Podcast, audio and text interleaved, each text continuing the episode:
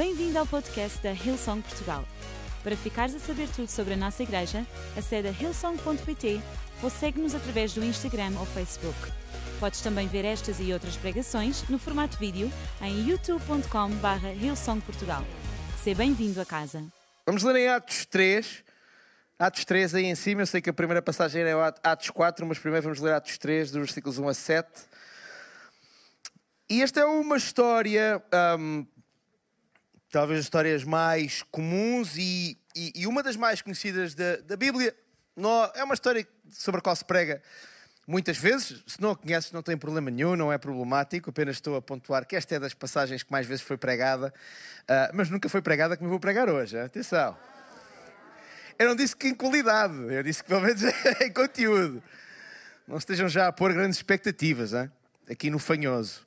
Ora bem, Atos 3, versículos 1 a 7. Isto foi só para dar tempo à multimédia lá acima para acertar na passagem, que eu passei-lhes uma rasteira. Esta foi a segunda. Diz o seguinte: Diz que Pedro e João subiam juntos até ao templo à hora da oração, que era a nona.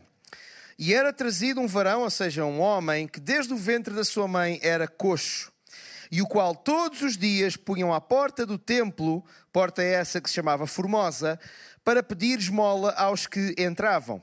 E vendo ele a Pedro e a João, que entrando no templo, estes Pedro e João são os Pedro e João que eram discípulos de Jesus, e nesta altura Jesus já tinha ascendido aos céus, eles já estavam, como nós costumamos dizer, por conta deles, a trabalhar por conta deles, digamos assim, e pediu-lhes que lhe dessem uma esmola. E Pedro, com João, fitando nos olhos dele, significa olhou-lhe bem nos olhos, como estou a olhar para ti que estás aí em casa agora, e disse-lhe: Olha para nós. E olhou para eles, o coxo, esperando receber alguma coisa. E Pedro disse: Não tenho prata nem ouro, mas o que tenho, isso te dou em nome de Jesus Cristo, o Nazareno, levanta-te e anda. E o tomaram pela mão direita e logo os seus pés e tornozelos se firmaram.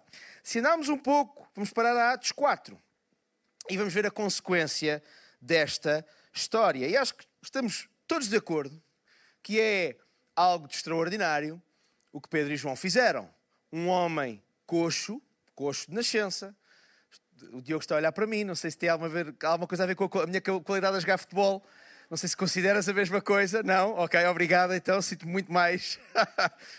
em português de Portugal, um coxo é também uma pessoa que não sabe jogar futebol, ok? Só para aqueles que podem estar a ver e não, têm, não estão familiarizados com esta, com esta uh, linguagem mais popular. Mas estes homens fizeram uma coisa extraordinária por aquele coxo de nascença. E ele era tão coxo que quando a Bíblia fala sobre ele ir para a porta do templo pedir esmola, diz que o punham lá. Portanto, ele provavelmente nem sequer conseguia mover-se pelos seus próprios meios. De outra maneira, a utilização deste verbo é, era é, esquisita, não é? Portanto, ele era colocado lá, eventualmente por alguns amigos ou por gente misericordiosa, para poder pedir esmola à porta do templo. Ora, deve haver poucas coisas piores do que fazer uma boa ação, como Pedro e João fizeram, inclusive fazer aquilo que Jesus os tinha mandado fazer, que era orar pelas pessoas, impor as mãos nas pessoas, curar as pessoas e fazer aquilo que Jesus prometeu quando disse que coisas maiores eles haviam de fazer, eles, os discípulos e aqueles que viessem a seguir a eles, do que acontecer o que acontece no que vamos ler em Atos 4. Porque aconteceu que no dia a seguir a isto, em Jerusalém, a partir do versículo 5, a minha voz está só a falhar hoje, não me levem a mal. Uma espécie de adolescência fora de horas.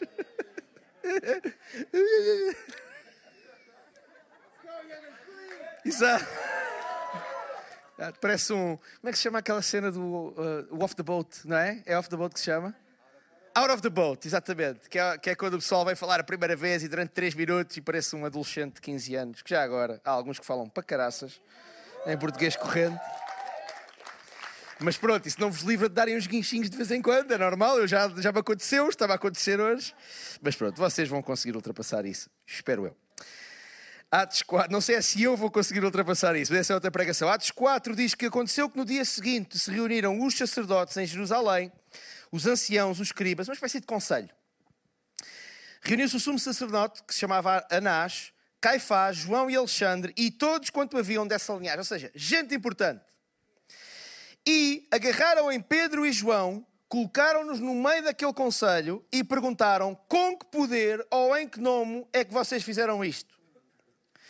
E Pedro, e agora notem bem, porque isto não é uma expressão que seja assim tantas vezes dita no Novo Testamento. Porque a Bíblia diz que Pedro, cheio do Espírito Santo, isto não é assim tantas vezes dito em histórias do Novo Testamento. Portanto, se a Bíblia, se o narrador colocou lá esta expressão, é para levarmos a sério aquilo que está aqui escrito. Cheio do Espírito Santo. Isto não era Pedro a falar. Isto era o Espírito Santo a falar através de Pedro. Ele diz o seguinte: Principais do povo e vocês, anciãos de Israel, hoje somos interrogados acerca do benefício que fizemos a um homem enfermo e do modo como foi curado. E que conheçam, ou seja, conhecido de todos vós e de todo o povo, que é em nome de Jesus Cristo, o Nazareno, aquele é, é preciso ter coragem, é? Para, para, para dizer o que Pedro vai dizer a seguir. Aquele a quem vocês crucificaram e a quem Deus levantou dos mortos, é em nome desse que, que, que este, o coxo, está aqui diante de vocês. Jesus, Ele é a pedra que vocês rejeitaram, os edificadores, a qual foi posta por cabeça de esquina. Em nenhum outro nome há salvação, porque também debaixo do céu não há nenhum outro nome dado entre os homens pelo qual devamos ser salvos. É preciso ter coragem para, perante um conselho, que muito provavelmente é o conselho que, por, entre outras coisas, arranjou maneira de Jesus ser morto, chegar lá e dizer-lhes, quer dizer, primeiro dizer, quer dizer, vocês estão a interrogar porque nós fizemos o benefício a um homem. Um. Dois, aquele que vocês mataram é em nome dele que nós estamos a trabalhar, entre aspas. Ter coragem de chegar à frente e dizer-lhes isto assim, na cara. Eu não sei se Pedro estava à espera de sair dali vivo, sinceramente. Não sei mesmo se Pedro estava à espera de sair dali vivo, tendo em conta os antecedentes que havia. Mas é interessante porque no versículo 13 diz-nos o que é que aconteceu aos homens que o estavam a ouvir? E diz que por causa, vendo eles a ousadia de Pedro e João, e informados de que eram homens sem letras, indoutos, sem estudos, se maravilharam.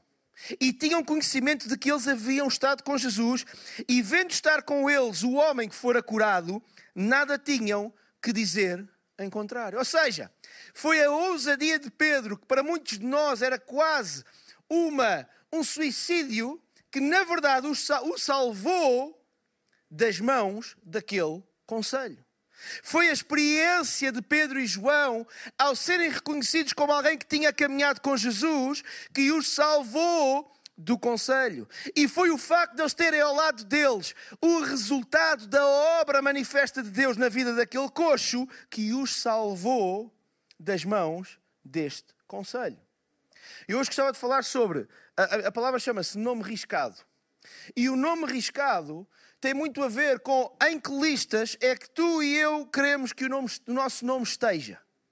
Porque nós às vezes colocamos um grande esforço para fazermos parte de listas de listas no sentido figurado, eu já vou explicar um bocadinho melhor, e andamos a lutar pela nossa reputação para podermos estar numa determinada lista, num determinado grupo de pessoas, para tentar de alguma maneira encaixar e nós damos às vezes mais valor a essas listas de reputação, a essas listas vistas aos olhos dos homens e que não contam nada para o céu, e não nas listas que fazem alguma moça no que toca ao nosso mundo espiritual e no que toca à maneira como Deus vê as coisas na eternidade.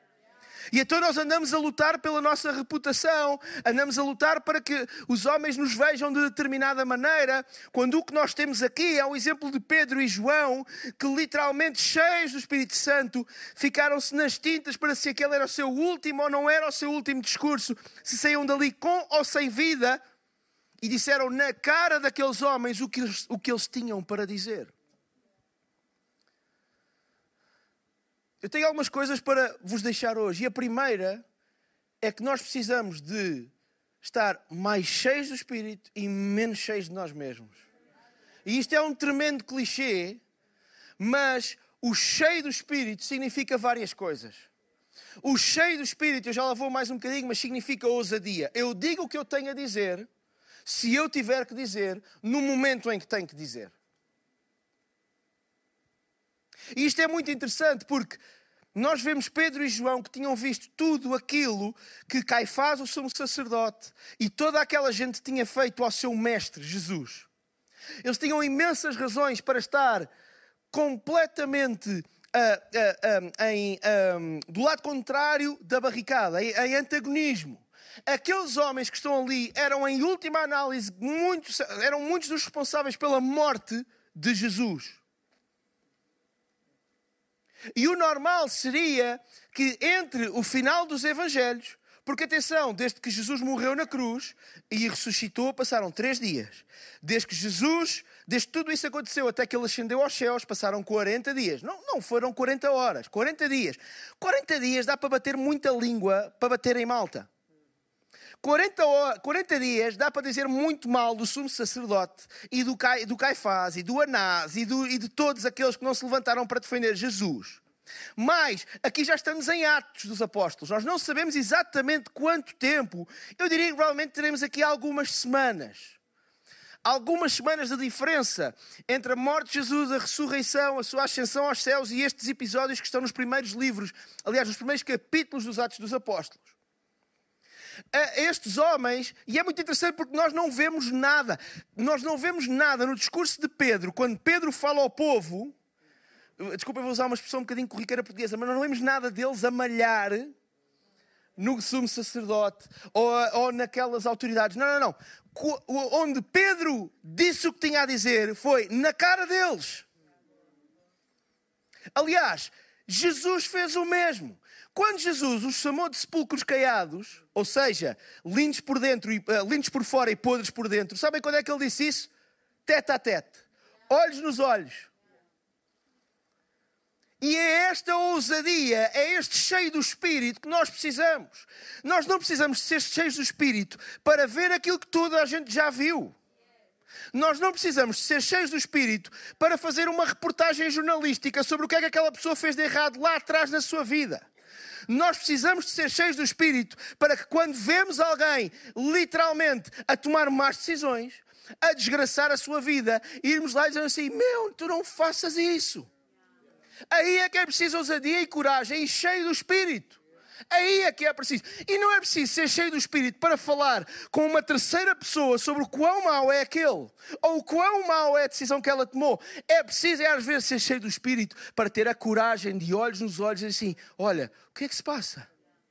O que é que se passa contigo? Por que é que estás a fazer isso à tua vida? Precisas de ajuda. Aí é que é preciso ser cheio do Espírito. Porque o resto é só estarmos cheios de nós mesmos. Estás a ver? Eu tinha razão. Lembras-te do que eu te disse acerca do, do, do, que o Gabriel fez? Olha, vê, tinha razão. Lembras-te do que é que eu disse acerca da Rosa? Olha, eu tenho, tinha razão. Isso não, é, isso não é preciso nada. Qualquer pessoa faz isso. Agora, ser cheio do Espírito é ter a coragem, às vezes, de arriscar ser mal interpretado, mal compreendido. Se calhar, às vezes, de terminar uma relação de anos, ou de amizade ou de proximidade, porque tivemos a coragem de dizer a verdade no momento em que a pessoa necessitava de a ouvir. Em amor, claro que sim. Com, com, com cabeça, tronco e membros, claro que sim. Mas dizer, e dizer no sítio certo, cara a cara. Nós precisamos de mais cheios do Espírito, como Pedro, com ousadia. E nós precisamos de mais ousadia e de menos superioridade moral. Porque muitas vezes nós abordamos a vida dos outros numa perspectiva. Entendem o que eu quero dizer? De cima para baixo. Nós sabemos tudo. Nós temos a solução para todos os problemas de toda a gente. E normalmente temos para toda a gente, menos para nós. É? E então falamos de um lugar de superioridade moral e de, e de uma certa como às vezes também fazemos, pais, como às vezes fazemos com os nossos filhos, não é? é, é para mim é sempre uma grande lição de humildade. Eu acho que eles não estão cá, mas quando a minha mãe me explica o que é que eu fazia quando tinha a idade do meu filho mais velho. É uma grande lição de humildade. Porque às vezes eu penso para mim, ah, rapazinho, seis anos, opa, e depois a minha mãe, O quê? Tu não te lembras como é que tu eras quando tinhas seis anos? Pois não, eu não, mãe, não me lembro. E se, não puder, e se puderes não me lembrar, eu agradecia-te imenso. Nós precisamos de mais ousadia para dizer aquilo que nós precisamos de dizer. Para usar as palavras certas na hora certa, para abordar as pessoas certas na hora certa. E quando a oportunidade surge, porque as oportunidades surgem e às vezes nós não damos por elas, ou não, nós não as queremos aproveitar. Porque o mundo não precisa de seres moralmente superiores. E se tu achas que o papel da igreja é ser uma espécie de buzininha moral irritante, daquelas ah", que sempre que alguém põe o pé na argola, carrega na buzina é, e aquilo entra-se pelos ouvidos dentro. Se tu achas que o papel da igreja é esse, eu tenho uma novidade para ti: estás enganado. O papel da igreja não é o papel de moralidade, de superioridade moral. O papel da igreja não é nós dizermos isto deve ser feito, isto não deve ser feito, isto deve ser assim, isto deve ser assado. Ah, isto... O papel da igreja não é esse. O papel da igreja não é encontrar culpados. O papel da igreja é recuperar os feridos. O papel da igreja é pregar o evangelho. O papel da igreja é olhos nos olhos, ajudar o próximo.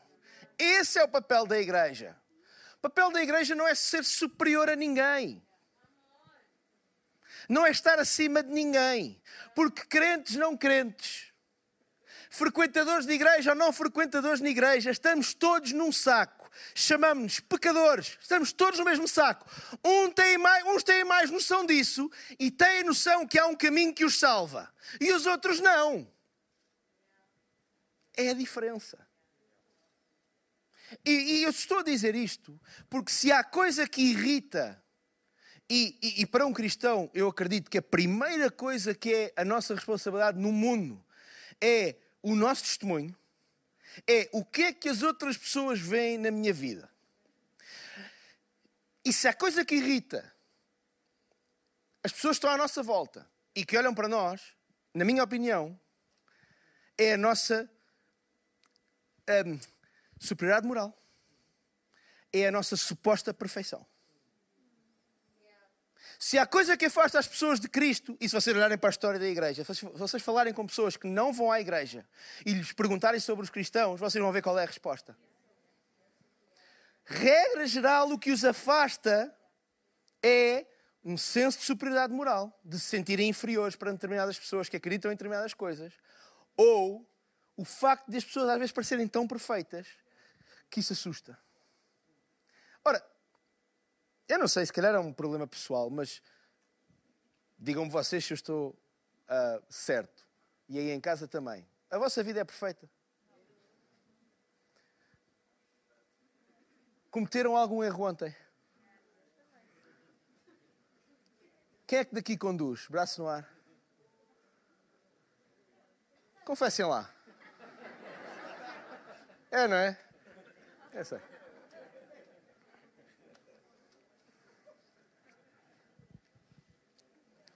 Eu. Não, não vou contar. Não, não, era sobre mim, não era sobre mim, não era sobre mim, eu não vou fazer isso, não vou fazer isso. Eu, eu na estrada sou um ser humano, pá.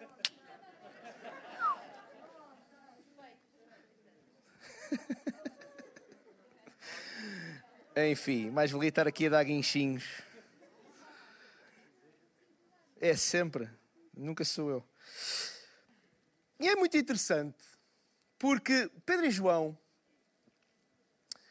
Pedro e João aqui viram-se um coxo, oraram por ele, disseram-lhe: Ora, não temos nada para te dar, mas, nada para te dar fisicamente falando, monetariamente falando, mas temos uma coisa.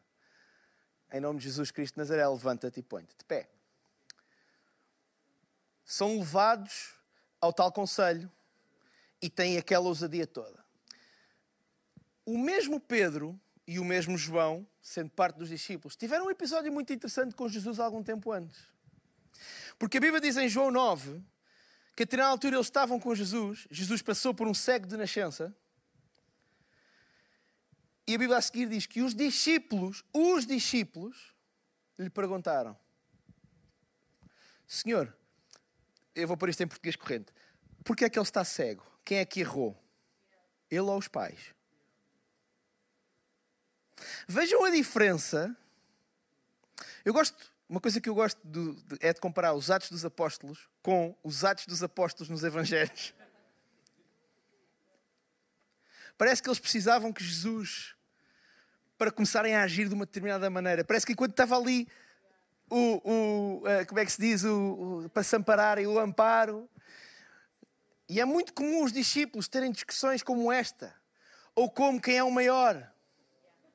Ah, quem é que se vai sentar? Quem é, quem é, que vai ser o maior quando chegarmos ao céu? Quem é que se vai sentar à direita ou à esquerda? Ou...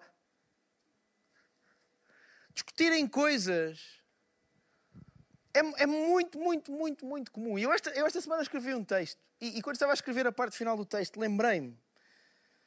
E esta para mim é uma coisa absolutamente extraordinária, porque quando nós pensamos nas nossas falhas e, no, nos nossos erros, ou quando, vou por outra maneira, quando nós pensamos nas coisas na nossa vida que nos obrigam a mudar ou que às vezes nos causam algum embaraço e vergonha, normalmente nós pensamos uh, em coisas sobre as quais nós não tivemos uma ação.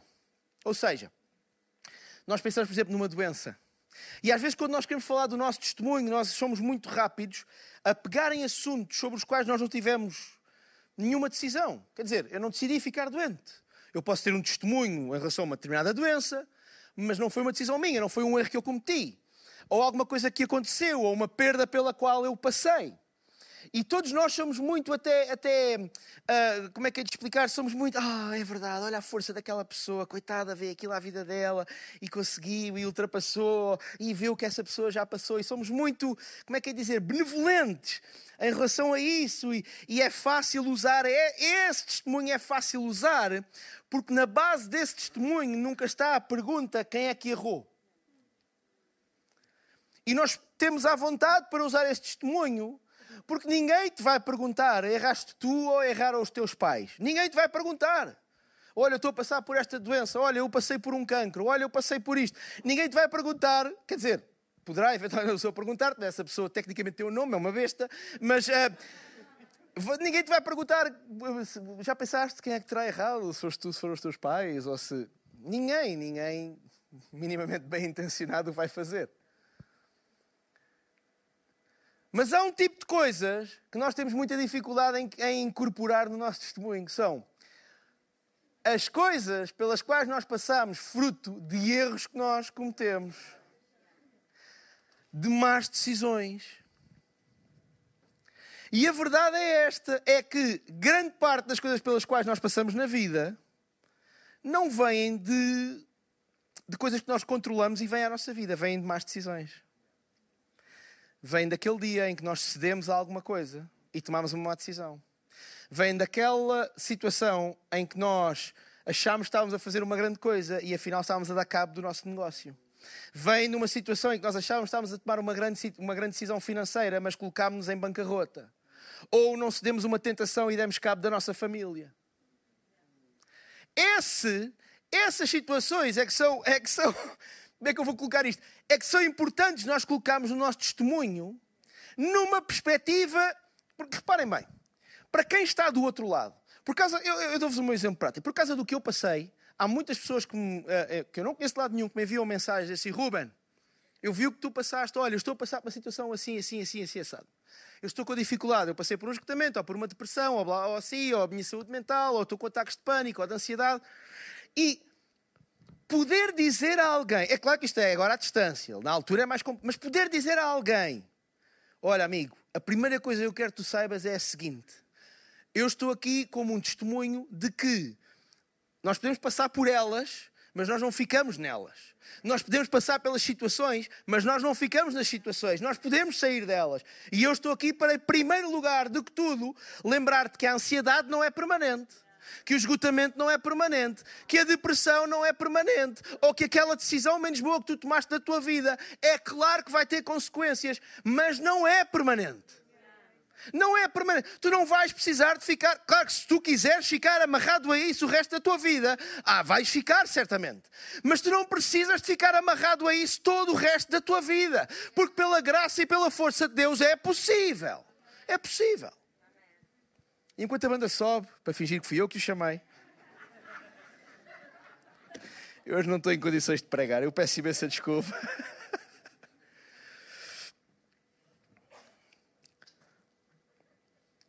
Sabem, nós temos esta hipótese de estabelecer, seja qual for a, a nossa área, seja qual for, seja o que for que, que nós fizemos no nosso passado, nós temos a hipótese de estabelecer uma ponte para com tantas pessoas que fazem parte do nosso mundo e que precisam de ouvir e que precisam de ter uma conexão com o seu Criador, não através de gente que sabe tudo, que viu tudo e que passou por tudo, mas através de gente que já cometeu erros, que já esteve no fundo do poço e que pode dizer que, olha, isso não é um sítio permanente. Isso não é um sítio permanente. E nós passamos uma fase em que é cíclico o facto de nós constantemente ouvirmos notícias, ideias e factos negativos que sempre nos puxam para baixo. Um dia é um vírus, no outro dia são Kalashnikovs e bombas a cair não sei onde. Num dia é outra coisa qualquer, no outro dia é, ah, se uma central nuclear rebenta? Já agora, só para vocês saberem, malta que não estiver em Portugal, não me levem a mal. Vocês sabem que nós estamos num dos pontos da Europa que pode rebentar quase tudo e não chega aqui nada? Amém. Eu estou a brincar, eu não quero que nada rebente, ok? Eu já vos disse que hoje não me recomendo em termos de pregação.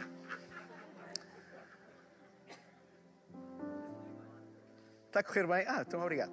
Estou ser assim, vou continuar. Muito obrigado. Nós, sabem, o nosso mundo precisa de gente com ousadia, mas de gente com compaixão. E precisa de gente verdadeira. É para, o mundo não precisa de atores, no sentido de, de, que sempre que estamos com alguém temos uma vida tão bonita. Olha, olha, olha a minha família é tão perfeita. Olha, meu, olha o meu Instagram é tão perfeito. Olha que eu sou um pai tão bom para os meus filhos. Não, às vezes apetece-me abaná-los. Às vezes apetece-me fechá-los no quarto deles, rodar a chave e atirar a chave.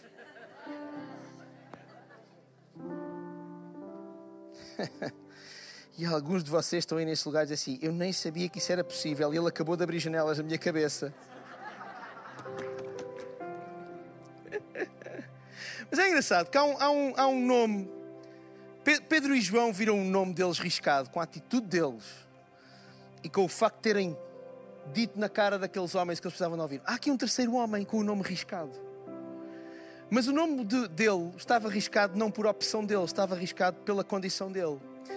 Porque há dois mil anos não havia segurança social, não havia subsídios de invalidez, não havia redes de suporte nem de IPSS, de apoio e de suporte a pessoas, a pessoas que tinham problemas físicos e que não podiam ganhar o seu sustento. Aquele homem, coxo, estava condenado socialmente à miséria. Não podia trabalhar. Ele estava condenado para todo o resto da sua vida a depender de outros. Ele era um nome riscado por inerência da sociedade. Lá poderia eventualmente ser alvo da misericórdia de meia dúzia de pessoas, se calhar daqueles que o punham na escada a pedir a esmola. Lá poderia ser alvo da misericórdia, se calhar do pessoal da aldeia dele que o ajudava com algumas coisas. Mas este era um nome riscado. E Pedro e João arriscam a vida deles por um nome riscado. Arriscam a própria integridade deles por alguém por quem ninguém dava nada. Eles não arriscaram a integridade deles. Eu vou-vos dar um exemplo. Quando Moisés, lá no Velho Testamento, decide ir à presença do Faraó para lhe pedir para libertar o povo, ele está a arriscar, mas está a arriscar para ir falar com talvez o homem mais poderoso do planeta. É pá, quando, a, quando nós temos outras figuras, como por exemplo David, que arriscou a sua vida junto a Saul, muitas vezes, ao, ao ter a oportunidade inclusive de o matar, mas não o querer fazer porque ele considerava que Saul era levantado e ungido por Deus e ele não, tinha, não se considerava com capacidade, não é com capacidade, com autoridade para levantar um dedo que fosse contra alguém que tinha sido escolhido contra Deus, eh, por Deus, aliás. David estava a, a lidar com um dos homens mais poderosos do mundo à época. Aqui Pedro e João estão-se a colocar em risco por causa de um homem que, à luz do momento e daquela sociedade, não valia nada. Desculpa estar a ser tão. Eh, eh, eu não estou a dizer que ele não valia nada, estou a dizer que, à luz da sociedade da época, ele não valia nada. E é exatamente a mesma coisa que Jesus faz quando escreve no chão para, e manda embora todos aqueles que estavam a, a, a apanhar as pedras para atirar à mulher adulta. É a mesma coisa que Jesus faz quando, em vez de morrer por meia dúzia de perfeitos, decide morrer pela humanidade inteira. E por isso é que o primeiro ataque que o inimigo faz à nossa vida é nos relembrar ou querer nos dizer que nós não temos valor. Porque quando nós dizemos, quando, nós, quando nos é colocado na cabeça a ideia de eu não sou valioso, eu não valho nada, eu não tenho valor nenhum, então nós começamos a pensar: bom, e como eu não valho nada, Jesus, quando morreu, de certeza que não morreu por mim. Ele não morreu por causa de alguém como eu. Era impossível alguém dar a, a, a, vida por mim. Era impossível alguém arriscar a sua vida para se calhar eu deixar de ser um coxo ou deixar de ser uma pessoa desta forma ou daquela forma. Ninguém iria arriscar a sua vida. Não, não, não. A Bíblia está cheia. Para já tem o facto principal: Jesus morreu por todos: os ricos, os pobres, os doutores e os que não sabem ler uma letra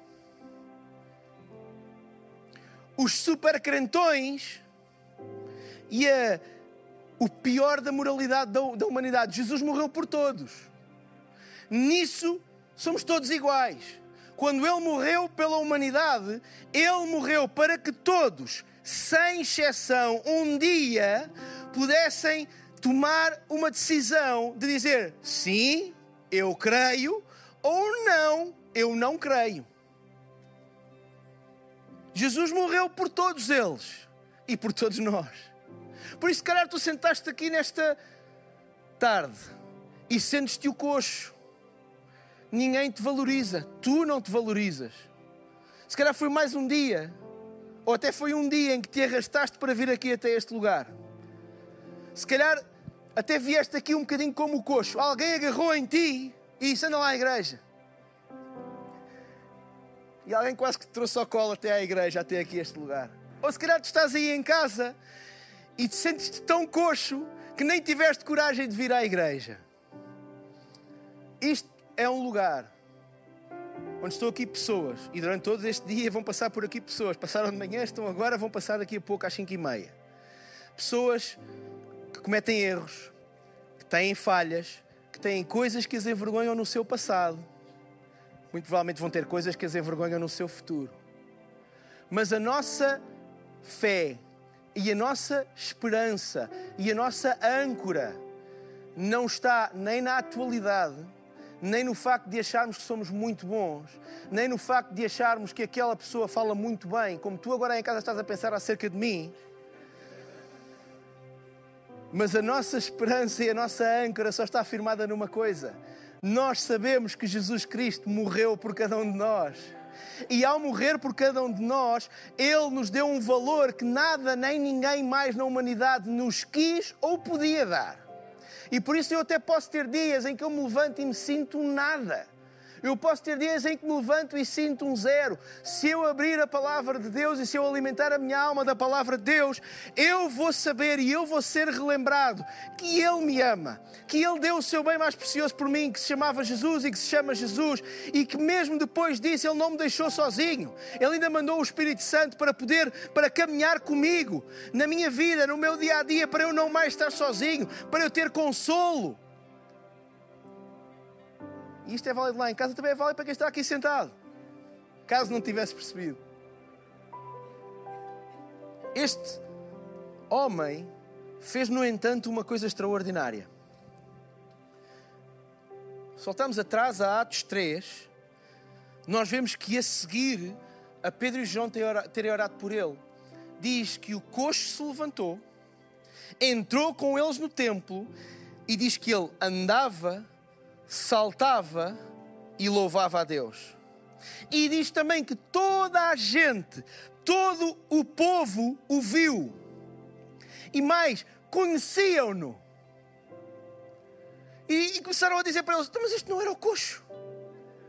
Oh, oh, então isto não era o coxo. Então o coxo agora está aqui a correr, a andar e a saltar. Então, mas. E, e deixa-me terminar com este pensamento. Eu até vou arregaçar as mangas que isto merece.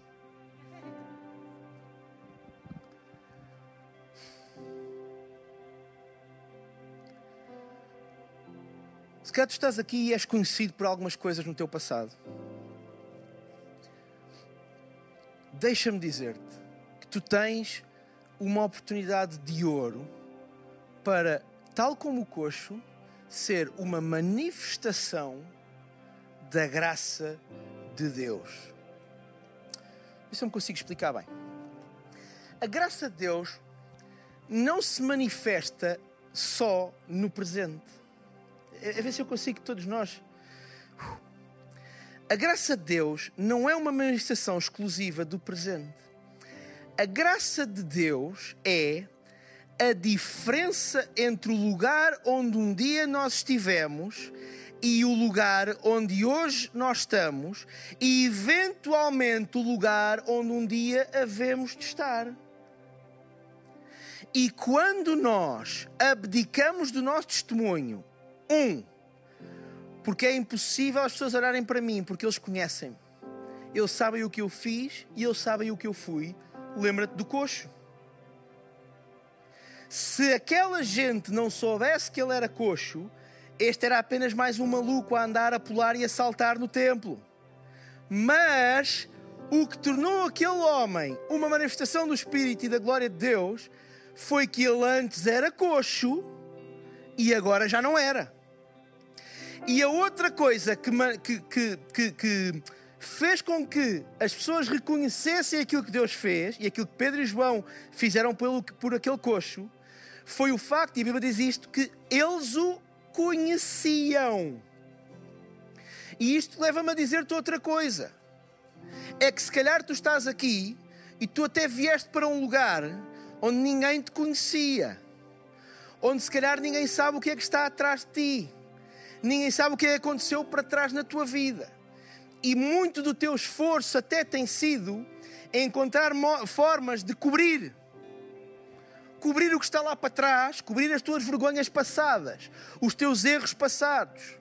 E eu sei que isto mexe muito com o nosso interior, porque nós gastamos muitos esforços nesta empreitada de que, de que há coisas lá atrás, quanto menos gente souber, melhor. Eu quero te dizer uma coisa.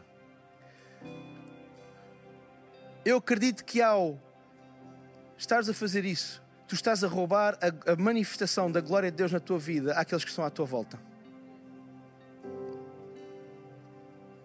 Tu podes estar aqui na condição que tu estiveres. Tu podes já ter dado cabo da tua família, cometido erros no teu negócio, uh, andado nos caminhos mais sombrios que tu possas sequer imaginar. O mundo está à espera de gente como tu que possa levantar-se e dizer: Olha, é verdade, eu, eu já cometi erros e dei cabo da minha família.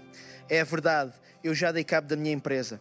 É verdade, eu já estive em falência ou em bancarrota. É verdade, eu já estive envolvido nesta e nesta área. É verdade, eu já enganei pessoas. É verdade, eu já fiz isto. É verdade, eu já fiz aquilo.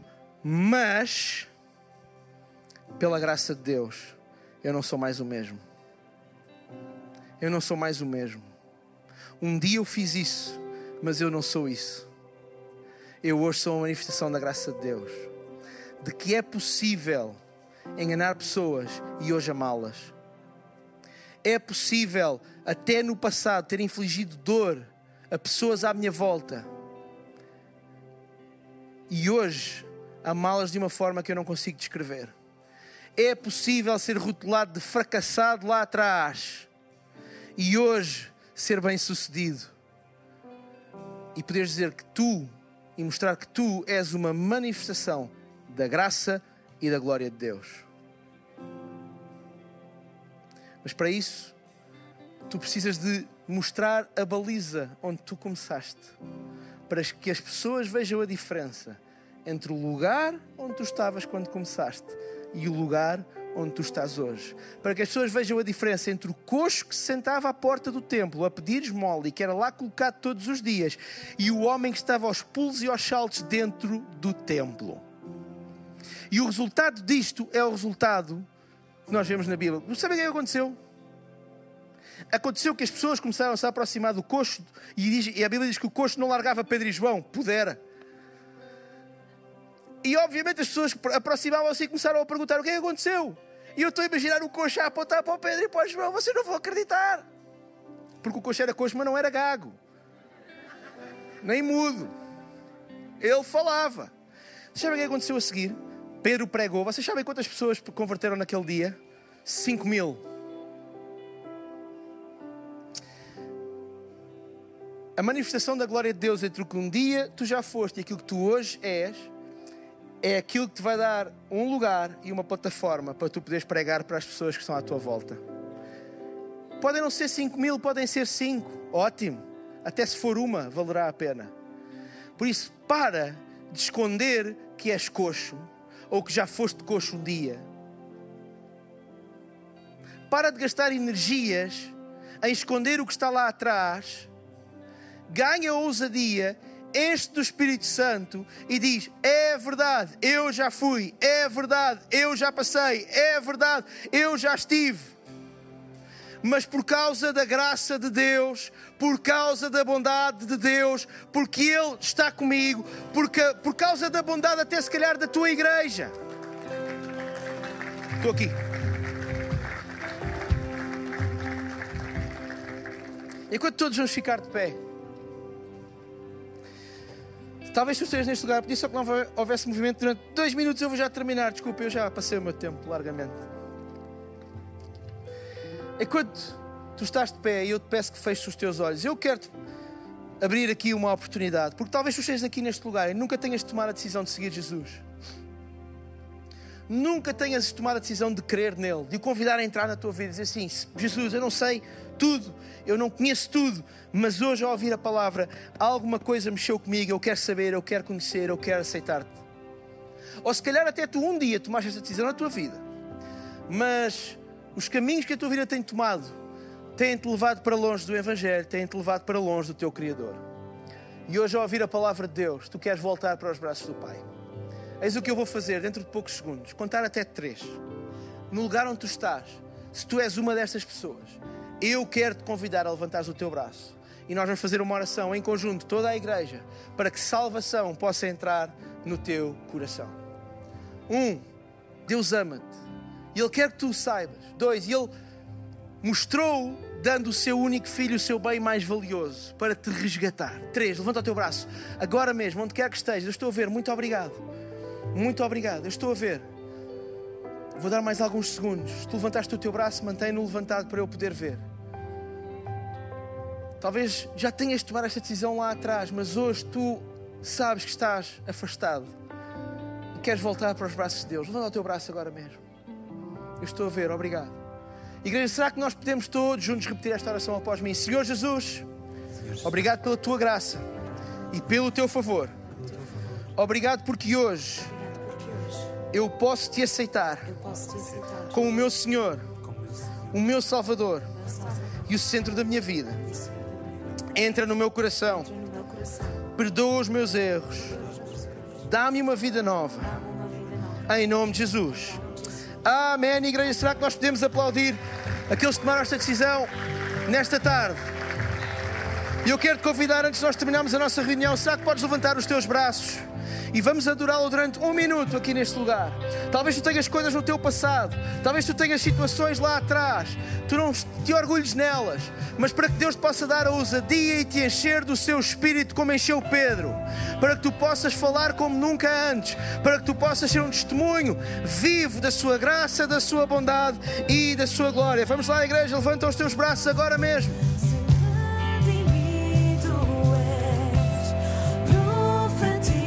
sair.